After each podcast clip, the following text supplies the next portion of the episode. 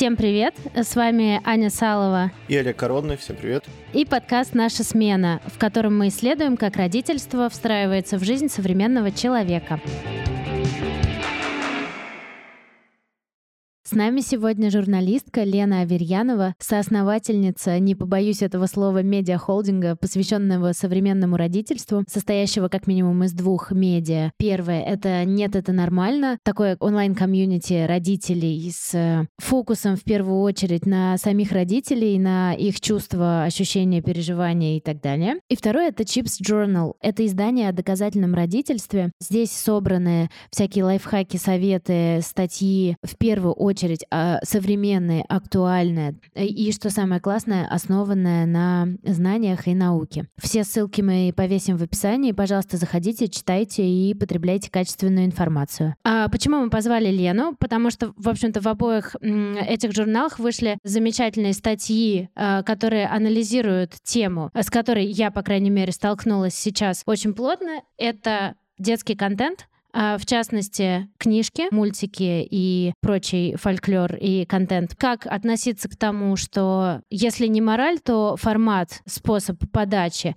этой морали, кажется, устарел? Следует ли продолжать читать детям эти книги, или же это классный повод поднять э, вопросы о том, как меняется вообще эта жизнь? В общем, будет здорово сегодня эту тему обсудить э, вместе с Леной. Лена, привет. Привет, спасибо, что позвали.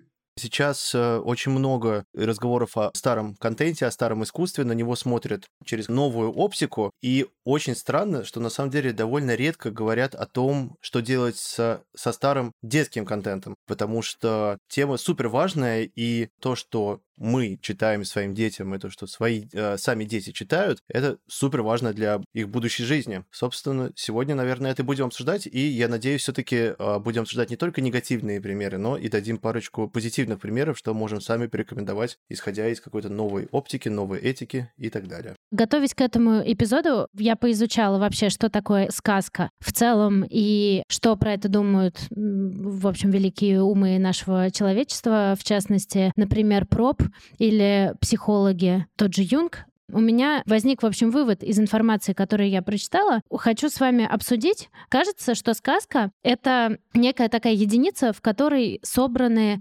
многовековой опыт э, той или иной культуры, как и любое фольклорное произведение, да, там песня и так далее. И мы, вообще-то говоря, ошибочно используем ее как развлечение для наших детей. То есть моей дочке сейчас два с половиной года, Кире, я открываю какого-то там, допустим, Чиполлино, вот мы с ней читаем, я читаю Чиполлино и вижу там, ну, совсем не историю про а, луковичку там, да, и вредного помидора. Там абсолютно прозрачно для взрослого человека и насказания, и аллюзии там э, вполне себе политические. И это мне понятно сейчас, но мне абсолютно это не было понятно тогда. Как будто вот возникает такой диссонанс, что мы такие сложные вещи, в которых э, закладывается боль часто, да, какие-то очень важные социальные проблемы, воспринимаем как развлечение для детей. Что ты думаешь по этому поводу?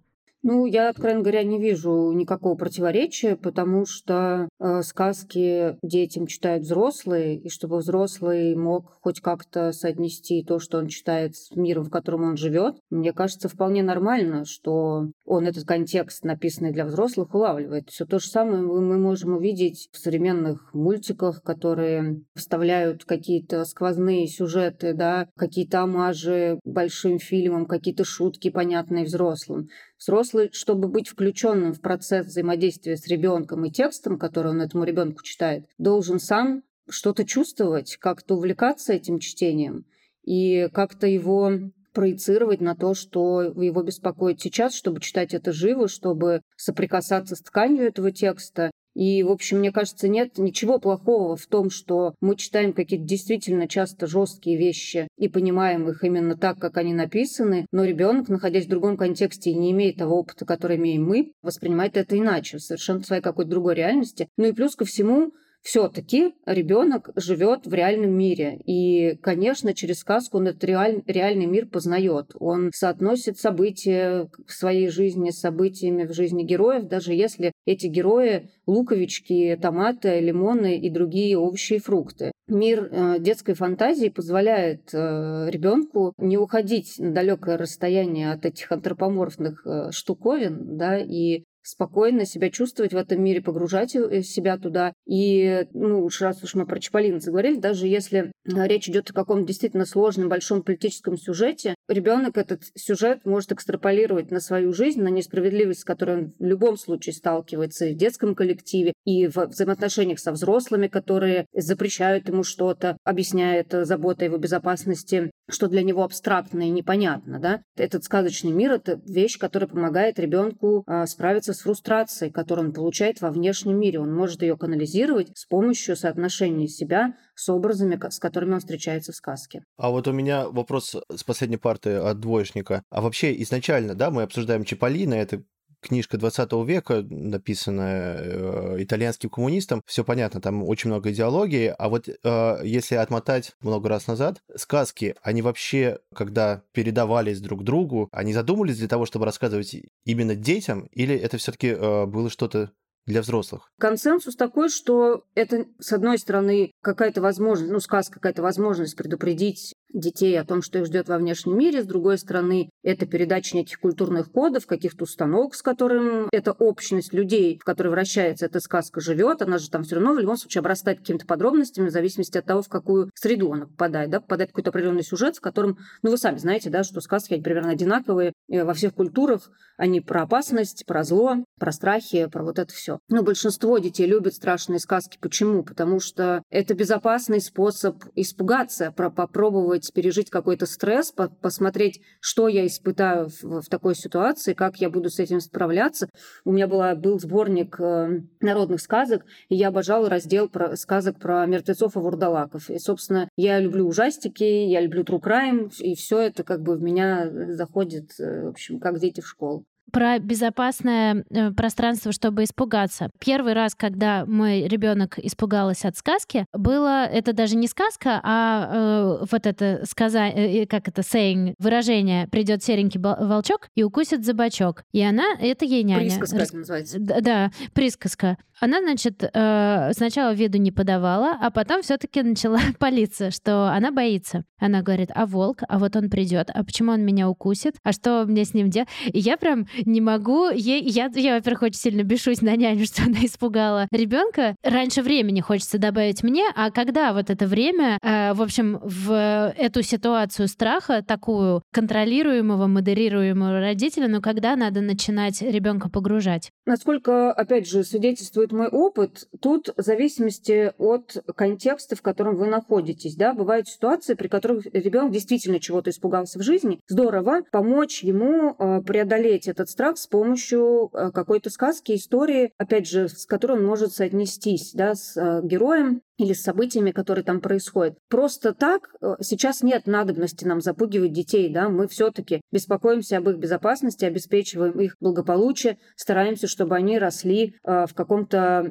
адекватном психологическом климате, и вот просто там запугивать его волчком, ну, сейчас никакого смысла нет. Ребенка гораздо больше ценность сейчас, чем в прошлом. И поэтому я бы все-таки рекомендовала по запросу сейчас э, с, со страхами работать, если у ребенка появляется какая-то боязнь чего-то, темноты, э, каких-то монстров, высоты, чего-то, что с ним произошло в детском саду, то подо, подо все сейчас есть э, сказка. Знаете, как раньше всякие басфиды писали, для этого есть приложение. Вот сейчас для этого есть книжка. Готовясь к выпуску, мы спросили в социальных сетях э, Толка и наши смены, подписывайтесь. И я у себя в Инстаграме э, э, спросил подписчиков, что их напугало или травмировало в детстве, или что из прочитанного, просмотренного вызывает сейчас вопросы, вызывает непонимание, вызывает какое-то раздражение. Всего ответило около 70 человек. Выборка, понятное дело, не очень большая. И к тому же все-таки преимущественно это люди плюс-минус одного-двух поколений, от 20 до там, 35. Именно они будут дальше что-то показывать, что-то читать своим детям. Начну с конца этого топа. Во-первых, огромное количество людей, уже не совсем маленькими, но подростками читали книги Чака Паланика в подростковом возрасте или в позднем детстве, скажем так, ну то есть где-то в районе 12-15 лет, а, очень нравились всякие маргинальные книги и фильмы про наркотики и депрессию. И сейчас очень много людей пишут о том, что так или иначе их подтолкнуло к тому, чтобы попробовать в своей жизни и то, и другое по крайней мере, в моей юности в каждом книжном магазине был огромный стенд с такими броскими оранжевыми книгами, это там называлось альтернативной литературой, еще чем-то. И вот, и что с этим делать? Если ребенку, подростку, сказать, не читай это, ну, я думаю, что э, результат будет ровно противоположным. Как думаете, когда к этому можно прикасаться, как с этим работать, нужно ли как-то сопровождать это чтение, что ли? Ну, чем больше вы читаете ребенку в детстве, чем более у него широкий выбор литературы, чем больше вы с ним обсуждаете и разговариваете в принципе, тем с более как бы адекватным критическим мышлением человек подходит к выбору литературы и к взаимодействию с ней. Художественная литература призвана вызывать в нас разные чувства, очень сильные чувства, как любое искусство. Оно должно влиять на нас. Ну, наша родительская обязанность, раз уж мы тут говорим про осознанность, заключается в том, чтобы как можно больше дать ребенку информации о том, что что такое литература, как она устроена, для чего она нужна, э, какие она может действительно вызывать чувства, и помочь ему превратить свои реакции не в импульсы, а в рефлексию, какая-то скрытая агрессия через литературу не утилизуется. И винить литературу в том, что вы что-то пошли сделали не так, начитают у своих бюроузов и потом сидят по подъездам. Ну, как бы я бы не была столь категорична. Мне кажется, что есть какие-то более сложные триггеры, чем Уильям Берроуз, при всем уважении. Лена, а что думаешь про возрастные ограничения? Как будто бы звучит логично, честно говоря. Если говорить про детей, то мне кажется, оно достаточно условное, и все-таки то, когда и как, какие книжки читать, ну, вы определяете у себя в семье, тоже в зависимости от того, какие у вас ценности, в зависимости от того, какие у вас интересы, чем увлекается ребенок. Часто бывает, что у ребенка вроде как книга по возрасту, а она ему не нравится там не потому, что он ее не понимает, потому что ему просто скучно, да, или вы там ну, как-то не нашли подходящего времени, подходящего момента, чтобы ее начать читать. Ну, всегда можно отложить, и вот я тут тоже как бы считаю, что э, нет такого, что каждой книге свое время. Одна и та же книга в разные периоды в жизни может влиять на нас по-разному, может вызывать у нас разные чувства, поэтому, ну, как бы бессмертная литература на то и бессмертна, что ты можешь ее читать в 10 лет, и в 35 вообще совершенно легко. А я тут как родитель мотаю на свой усик, что нам нужно создать вот эти условия, при которых ребенок в любом возрасте понимает, что он может прийти и с тобой обсудить и э, Колобка, и Бероуза, и через жизнь, в общем, надо эту связь э, проносить крепкую. Ну что ж, мораль, нужно заниматься своими детьми. Ладно, вроде бы звучит не так плохо, по крайней мере, своими уж точно это делать приятней. Следующее место — Библия слэш молитвы. В частности, например, один мой близкий товарищ написал, что в детстве э, молитвы воспринимались как реальные заклинания, способные влиять на мир, что доводило его в детстве до психоза и навязчивых мыслей. Лично я, когда читал Библию или когда ходил в церковь, я пугался так, что не мог потом следующие несколько ночей уснуть при мыслях о, о стигмах на руках Иисуса Христа, при мыслях о том, что Бог творит э, со всеми людьми на планете, помещает их внутрь кита или отправляет э, чуму не за что. Если родителям хочется включить детей в религию, с какого возраста это стоит делать? Сюжеты, они написаны две тысячи лет назад, а некоторые и, и, и все четыре тысячи лет назад. И мир изменился. Ну, мы же читаем древнегреческие мифы, и никто в обморок не падает. Но слушайте, конечно же, священные тексты, любые священные тексты, неважно, к какой конфессии они относятся, это сакрализованные тексты, безусловно. И действительно, э, ребенку может казаться, что они имеют под собой какую-то силу. В этом, в общем-то, их смысл и был. То, о чем я говорила в начале, что текст — это сложная штука. И мы вкладываем в него очень много, на самом деле, и сами того не замечаем. И, ну, а что делать? Разговаривать с детьми. Конечно, это образы, и нужно донести до ребенка мысль о том, что это образы, это метафоры. Это сложно понять, но вы можете попробовать объяснить на каких-то простых примерах, там, что,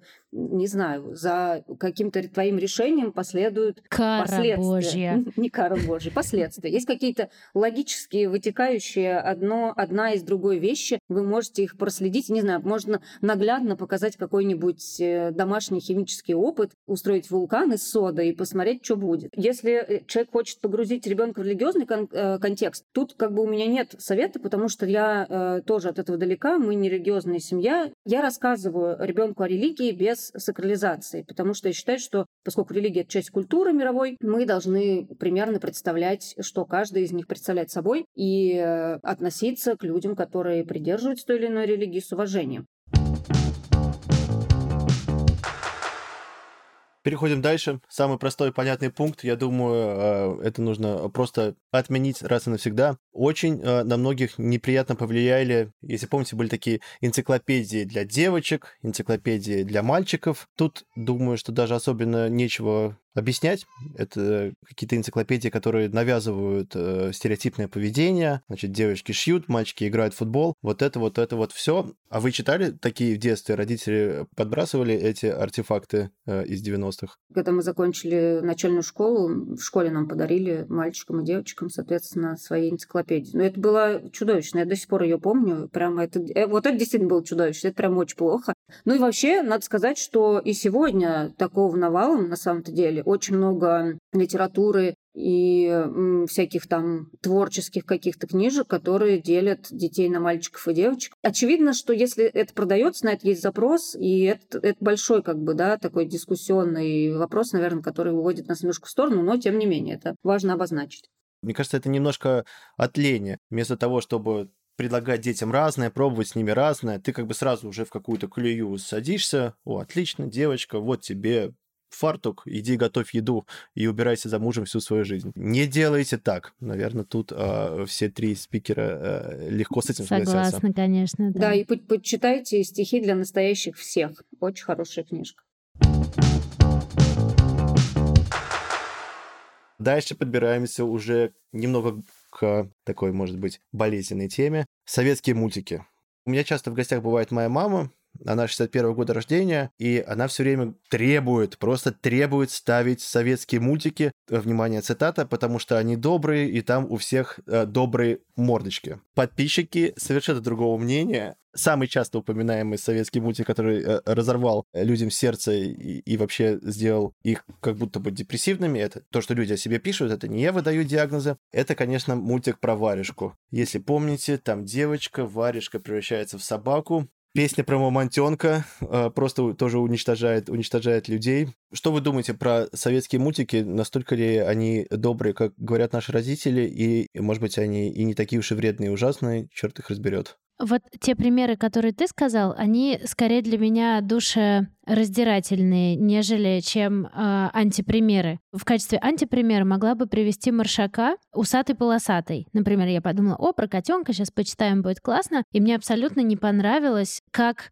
маршак отзывается о котенке. Там, в общем, девочка, которая пытается котенка, чтобы он там в школу ходил, не знаю, там учился, ел как надо. И он, естественно, все это не делал. Она ему говорит, скажи мяч, он говорит мяу, скажи молоко, он говорит мяу. И вывод, который в конце маршак делает, ну, э, устами девочки, вот какой глупый котенок. И вот это меня прям, я прям не могу это читать, произносить слово глупый в, в- в этот момент, потому что мне кажется, мы тут же начинаем обращать внимание, как-то в не- неправильно реагировать на то, что там люди разные, а это вообще, пардон, не люди, да, в данный момент с нами они не обязаны говорить молоко. То же самое в каком-нибудь мой дадыре, когда мы чмырим э, мой дадыр, да, мальчика просто за то, что он является собой, да, э, чумазой, как и положено любому мальчику или любому, лю- любому-любому, как мы тут любому всем. Меня вот это очень бесит. И мне кажется, что э, отсюда вытекает, а что люди подумают про тебя? Вот как бы оно насаждает э, вот это, что ты должен все время куда-то вот соответствовать, не, не быть э, другим, не быть каким-то кривым там. Э, этого все не, не позволяется. Мне кажется, тут прям сразу много мы тем э, затрагиваем. Давайте я начну с конца, с мой Дадыров и вот с этого всего. Тут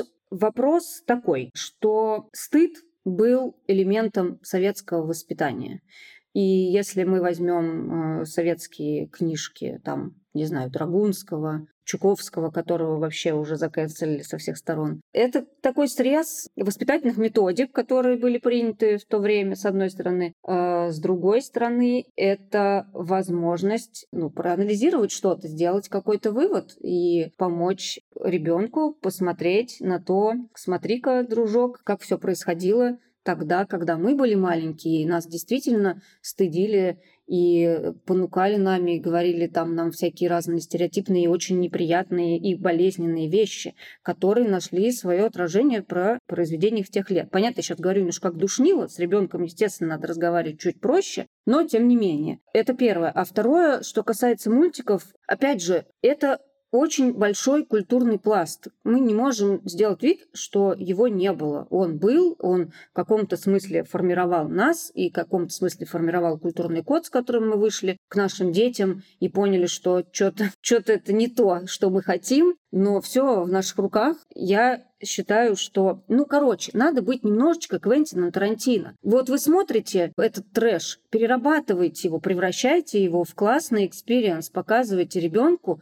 что можно по-другому. Нельзя воспитать человека мультфильмами. Ну, просто давайте не будем как бы преувеличивать их влияние на жизнь человека. Когда росли мы, было по-другому, в принципе, взаимодействие с ребенком было по-другому устроено. И в помощь нашим родителям были как раз вот эти мультфильмы. Как сейчас помощь нам есть современные мультфильмы, современные сказки, которые помогают нам воспитывать в детях чутких, эмпатичных, отзывчивых людей. И это все как бы было просто отражением той культуры, в которой воспитывали воспитывались мы, наши родители, предыдущее поколение. В целом я не вижу как бы ничего страшного. И, конечно же, понятно, почему бабушка приходит и говорит, включите советские мультики, потому что это с бабушкой соотносится, ей это понятно.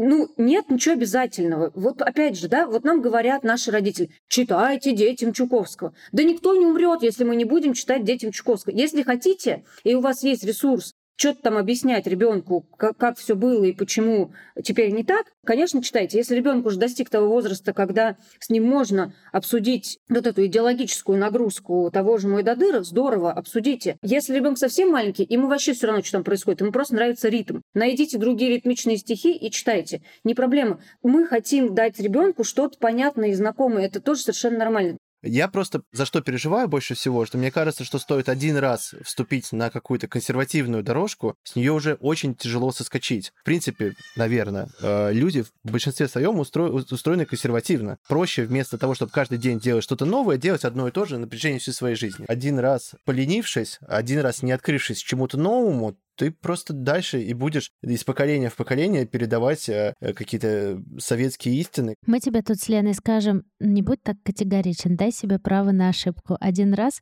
не, не, не консервант, все нормально будет.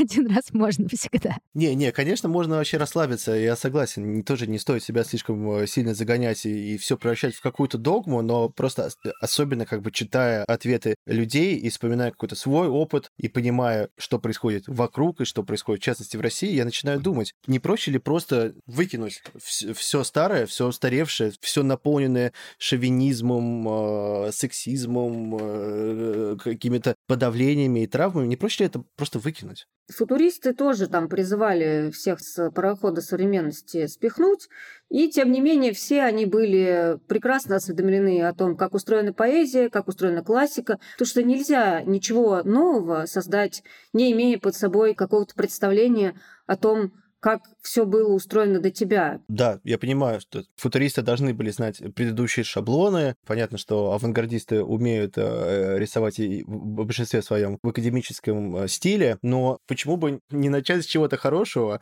а шаблоны, контекст, э, историю культуры просто давать им позже, потому что есть какие-то вещи, которые сильно, сильно все-таки влияют. Например, да, это, по-моему, у Барто стихотворение про Танечку, которая не должна плакать, мяч упал Э, в реку, это стихотворение конкретно тебе говорит, что, что ты чувствуешь, это неправильно это чувствовать, и вообще даже по фактам оно не проходит никакой критики, потому что если мяч в реке, это не очень хорошо. Я не знаю, мне кажется, это просто преступление давать условно пятилетнему или семилетнему ребенку стихотворение, где главный героиня говорит, нет, ты не плачь, да, у тебя уплывать, но ты этого делать не должна.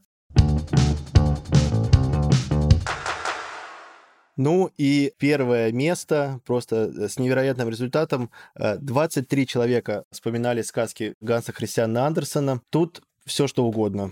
От девочки со спичками, когда ты читаешь, и вот это вот очень противоречивое, сложное чувство, что она поджигает спичку, и вроде становится хорошо, но тем не менее это приближает ее смерть. До русалки, которая учит э, самопожертвование, до дюймовочки, она всю жизнь приходит из рук в руки, а потом просто э, готова с первым встречным куда-то убежать. И я вот думаю, насколько это детский контент хорошо бы перед тем, как читать ребенку, почитать себе, понять, какие у вас это чувства вызывают, и если это уж совсем ну, для вас никуда не годится, то отложить чтение. Ну, книг очень много, правда. Нет никакого обязательного списка литературы, без которого ваш ребенок не сможет быть культурным человеком. Хорошо, он будет знать всех этих авторов, э, ему в школе про них в любом случае расскажут.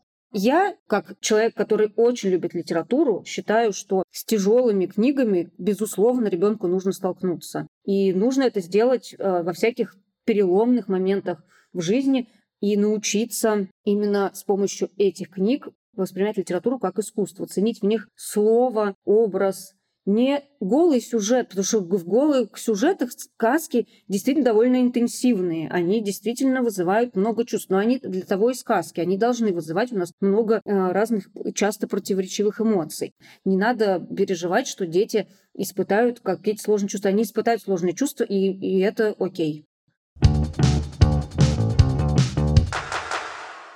Собственно, вот такие вот результаты опроса. А, Еще вскользь было очень много, естественно, ответов про какой-то контент, который увидели случайно. Спасибо большое за это э, телевидению. Ну, сейчас такая возможность тоже есть в интернете. Очень много про передачу «Криминальная Россия». Я в 8 лет бесконечно ее смотрел, должен признаться, то, тоже поколенческий маркер. Из этой серии я смотрела «Куклы» на НТВ, когда была маленькая. И, конечно же, ничего не понимала, но очень мне нравилось. Ну вот, вот, видите, дети ничего не понимают, им просто нравится. Успокойтесь. Ничего не знаю, я в детстве смотрел куклы и все понимал. Ты меня на год старше, видимо, этот один год и сделал свое дело.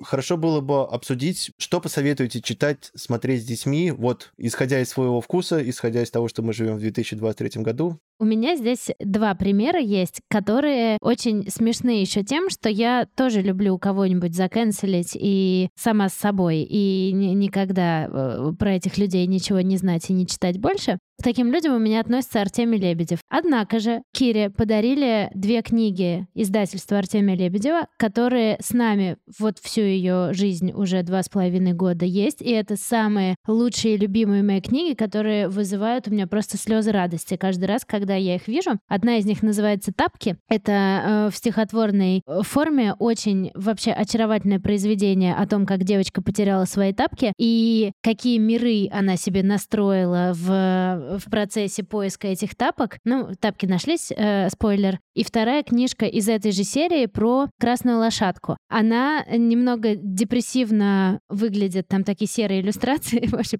лошадка работает машинисткой в метро. И она надевает вот эту в книжке вот эту форму машинистки метро, спускается в свое метро, ведет поезд и ненавидит свою жизнь и э, начинает терять цвет. Она вообще изначально была красной, она становится серой, и грустной, грустной, грустной. А в конце встречает то, что сделало ее снова красной. В общем, какие-то положительные эмоции у нее. Это тоже прекрасная. Ничего вот я не встречаю на вот ни в одной, ни в другой книжке удивительным образом. Никаких гендерных приколов. Никто никого не чмырит, да? Просто жизнь, и она прекрасная и какая-то воодушевляющая, что в одном, что в другом произведении. Оказалось бы, Артемий Лебедев, да? Ну вот э, так бывает. А знаешь, что бы написала Агния Барто? Потеряла тапки. Не плачь! Иди сшей себе новые. Ты девочка, ты должна уметь шить тапки. Да.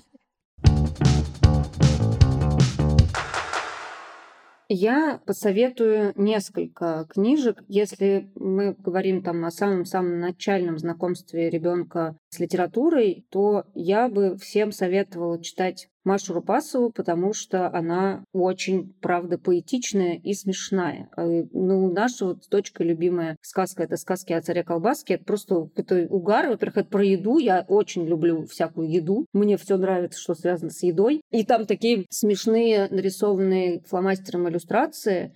Еще у нее есть классное про котов стихотворение Мартын Барсик, тоже потрясающе. Есть там что-то вот такое привычное, как будто бы, с другой стороны, очень такое сказочное, что, правда, во все времена всегда актуальные дети это любят. А с другой стороны, это правда очень современное, понятное э, детям какие-то сюжеты прикольные. Там тоже есть всякие там страх смерти и какие-то неминуемые катастрофы, но там все тоже хорошо у всех. Потом из неоклассики я бы рекомендовала Груфола э, Джули Дональдсон. Опять же, потому что это такой немножко архетипичный сюжет встречи главного героя с другими тремя героями и встречи с самым главным монстром, который оказывается не таким уж страшным. То есть зло, что оно делает? Превращается в нестрашное что-то, да. Там нет как такового добра, который победил зло. Но есть для ребенка послание, что вот рядом с тобой родитель, который читает тебе эту сказку, и ты в безопасности. И это там очень-очень здорово прослеживается. И еще одну книгу э, хочу порекомендовать. Это Эрик Карл «Очень голодная гусеница». Я знаю, что не все родители, даже суперсовременные, ее любят и понимают, но если вы сделаете над собой усилия, вы как раз поймете, за что люди, дети любят Карла и как вообще дети видят этот мир. У меня дочь, когда была маленькая, ей было, наверное, года два-три, она эту голодную гусеницу просто рассказывала наизусть. Она не в стихах, она просто такая небольшая, такая ритмичная просто книжка с довольно интересными иллюстрациями. Он делал их из папиросной бумаги, очень там сложная техника. Вот она тоже странная, как и многое другое, что мы с вами обсудили сегодня. Но она странная по-хорошему, по-детски странная. Многие родители, которые ругают эту книжку, читают ее просто очень поверхностно, очень вот здесь. А за что ругают? Ну, что она какая-то странная, непонятная, что в ней такого, какая-то фигня, книжка с дырками, какие-то страшные иллюстрации, что вообще, почему это все там продолжается, господи, бедная гусеница, почему она обожралась. Ну, в общем, какая-то начинается какой-то поток. Видите, как бы родители все время пугают детские книжки, любые, какие бы они ни были. Но мне кажется, вот эти три э, вехи, мне кажется, важным, например, в современ... библиотеке современного ребенка. Но Опять же, как мы тут уже несколько раз сказали, никакого такого, мне кажется, must-have быть не может. Вы сами творцы того, что будет читать ваш ребенок.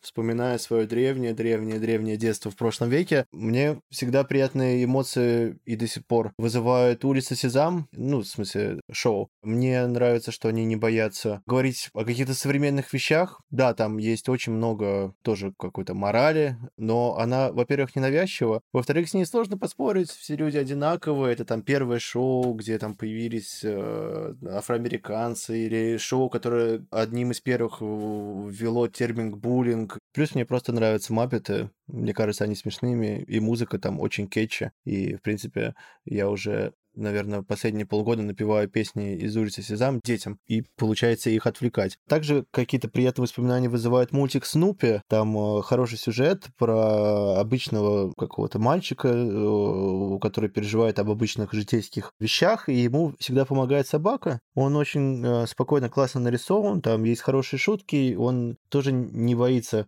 не самых каких-то простых тем. Немножко рассказывает про мальчика-аутсайдера, про его какую-то адаптацию к, к окружающему миру. Очень э, приятно и просто себя ассоциировать с главным героем. Вроде бы книжки Туви Янсен издалека кажутся тоже более-менее спокойными и, и вменяемыми. Поправьте меня, если это не так. А еще, э, когда я спрашивал людей в Инстаграме, что они думают про то, что их как-то расстроило, разочаровало в детстве, и чтобы они могли порекомендовать сейчас, особенно те, у кого есть дети, все время э, встречаюсь с двумя названиями, не читал, не знаю, буду разбираться, но тем не менее скажу, что люди рекомендуют Рони, дочь разбойника, и мой дедушка был вишней. Знаете эти книги, мнения? Я слышала, но не читала. Обе очень крутые, и правда, до сих пор классно читается Рони. Мы с дочкой недавно ее прочитали. Дает потрясающую такую картину, образ девочки сильной, независимой, которая принимает собственные решения, действует наперекор родителям. Короче, такая прям, ну, дочь разбойника, одним словом. И мой дедушка был вишней, да, тоже, но это для детей постарше, но мы тоже вот сейчас планируем ее за нее взяться. И что, кстати, Туви Янсен, да, я тоже хотела, кстати, порекомендовать Туви Янсен. У нее есть э, хороший, недавно вышел на русском языке сборник «Невидимая девочка» и другие рассказы, и он такой вот сейчас прям попадает. Там они все в ожидании чего-то плохого, и когда что-то плохое происходит, происходит,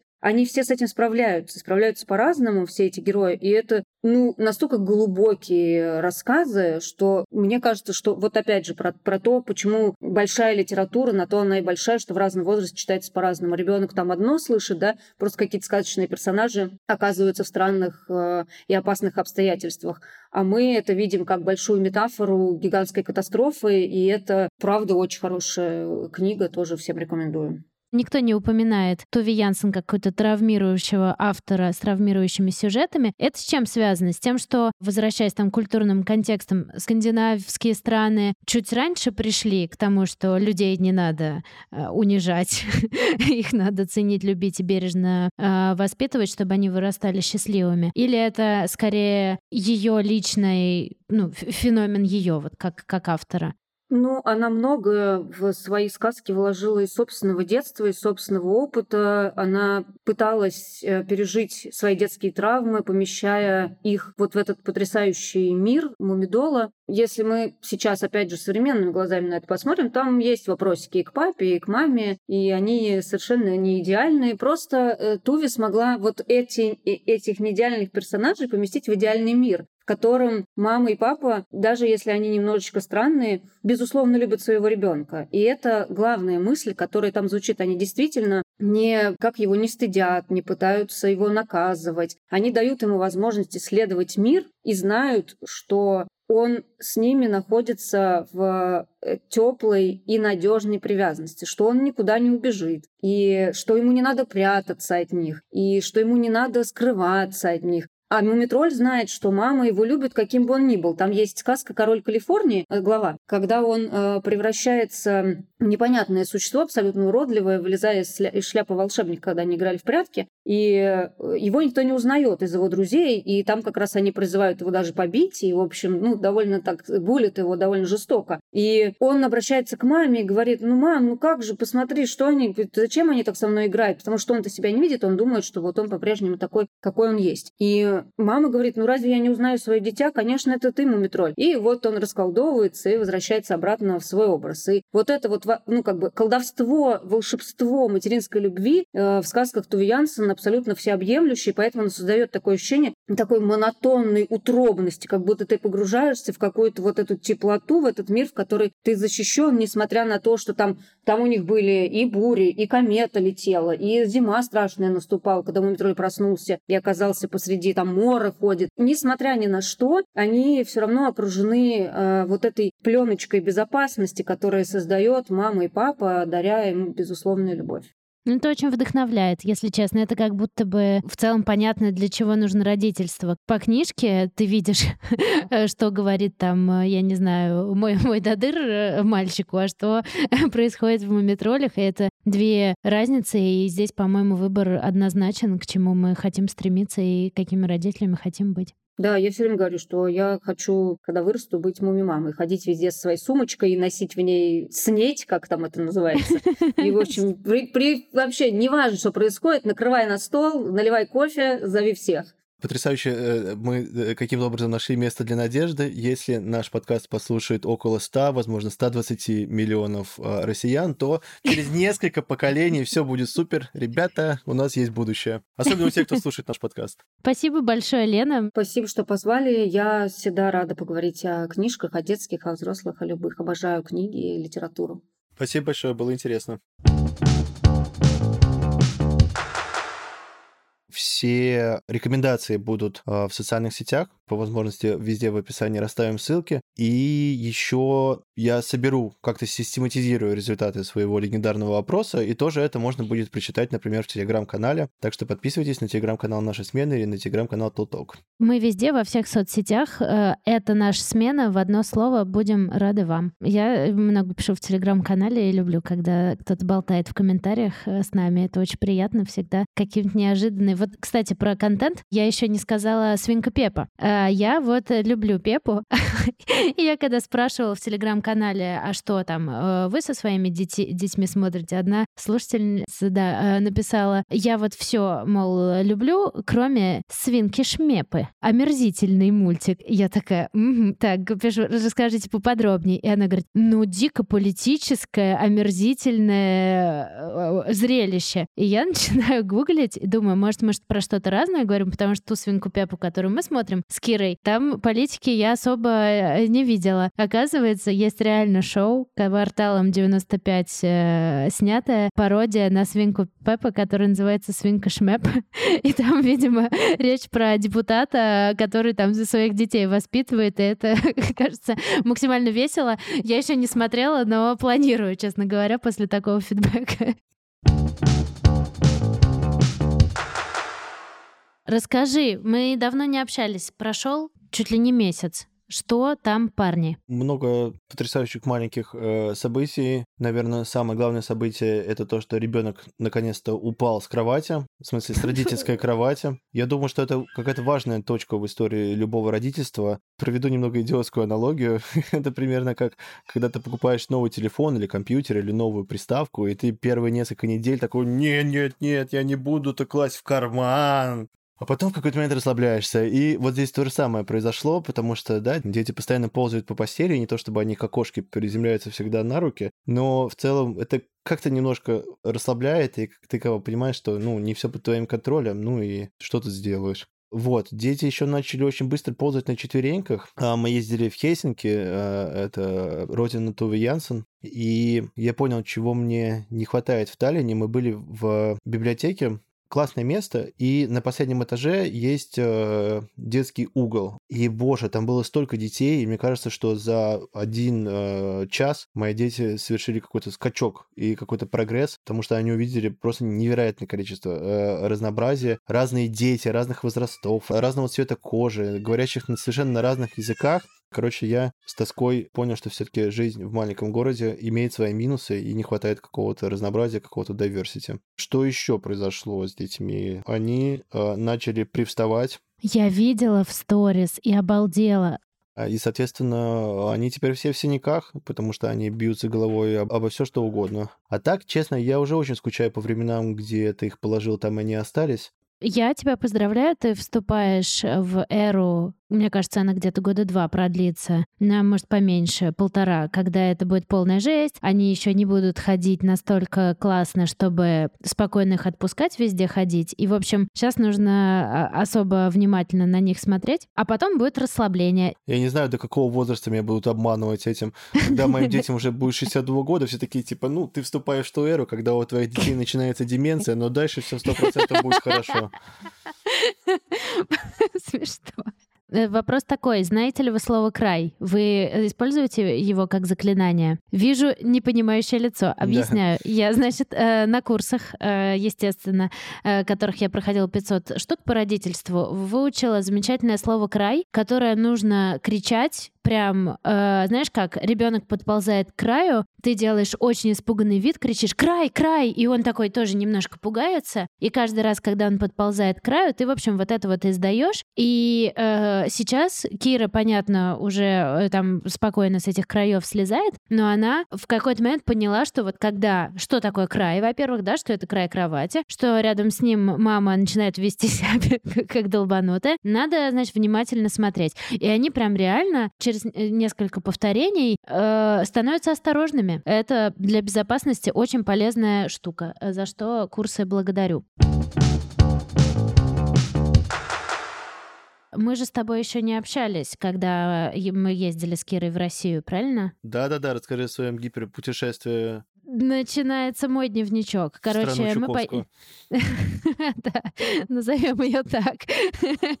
Короче, мы с Кирой ездили в Россию к... Э, с исключительной целью повидаться с бабушками и дедушками. И это была супер поездка для Киры. Э, для меня это была супер ужасная поездка, потому что я почувствовала прям, как я заболела в самолете туда, и заболела бы как будто бы короной. И э, все 11 дней, что мы были в Москве, я сидела дома, лежала в кроватке и, в общем-то, лечилась. Потом такая же больная села в самолет и полетела обратно. Кира тем временем имела, как это, э, лучшее время своей жизни, тусила с бабушками, с моими родителями и родителями мамы. Макса. Вот, э, прабабушка там тоже, э, а прабабушки даже, к счастью, у Киры их еще много приезжали. Естественно, организовалась тусовка. Кстати, про беспечность. Я не знала, ковид у меня или нет, тест я не делала, но ощущение было очень неприятное. Голова болела и была температура, а у меня никогда не было короны, поэтому мне не с чем сравнить. Вот, и я немножко так боялась со всеми там целоваться, обниматься, но это очень хотелось сделать. Благо, ну не благо, не знаю, короче, у меня отважные родственники, и все, все забили на э, мою болезнь,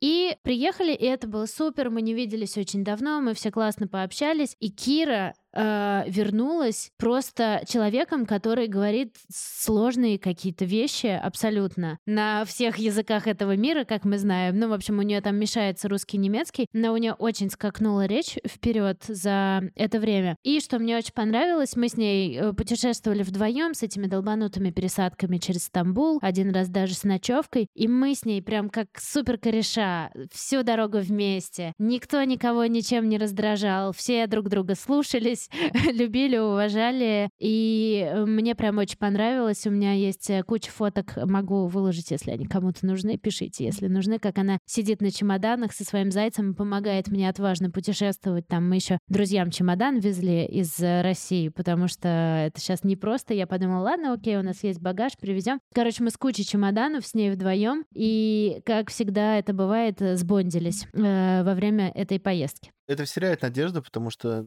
мы постоянно таскаем куда-то детей, то едем на пляж на машине 20 минут, то едем на, на какой-то на обрыв э, смотреть на эти э, ветряные мельницы, которые собирают энергию, вот эти вот белые, все, все знают. То мы едем в Берлин, то мы едем в Хельсинки, и я, конечно, понимаю, что это, скорее всего, нам нужно. Ну, это тоже важно, какое-то свое здоровье моральное, психологическое, да. Тоже важно не заканчивать свою предыдущую жизнь от того, что у тебя появились дети, работе. Но так-то я все-таки, все-таки умом понимаю, что в основном мы это делаем для себя, но и твоя история, и моя история про Хельсинки, она вселяет какую-то все-таки надежду, что детям это тоже оказывается полезно. Хотя по лицу Степы, например, так не скажешь, потому что Фомяк тащится на вечеринках, ему нравятся люди весело. Степа просто каждый раз, когда мы его выносим из дома, это, это величайшая трагедия. Ему явно хочется сидеть дома. Но нет, нет, пускай, пускай э, смотрит на мир, набирается на каких-то новых навыков. Это, правда, всегда очень полезно.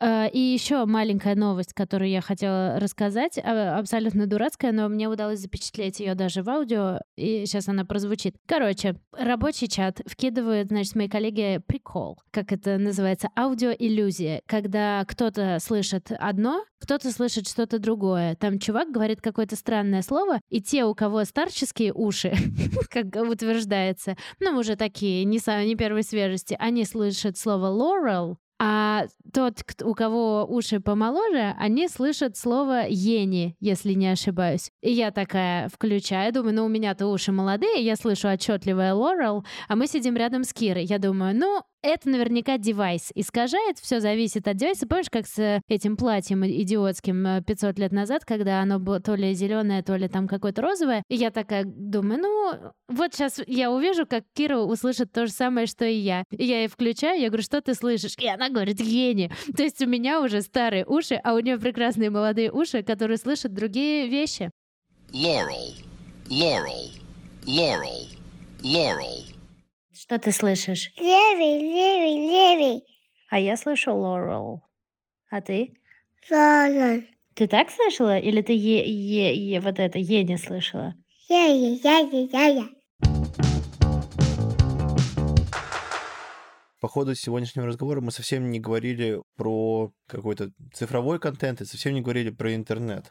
А это потому что в следующем выпуске мы поговорим о гаджетах, о том, можно ли давать гаджет, как себя не чувствовать виноватым, когда ты даешь гаджет, э, что там смотреть, что не смотреть, детский контент, не детский контент. В общем, отношение ребенка с телефоном, ну или если шире, отношение с ребенка с цифровой информацией. И услышимся, получается, совсем скоро. Спасибо всем.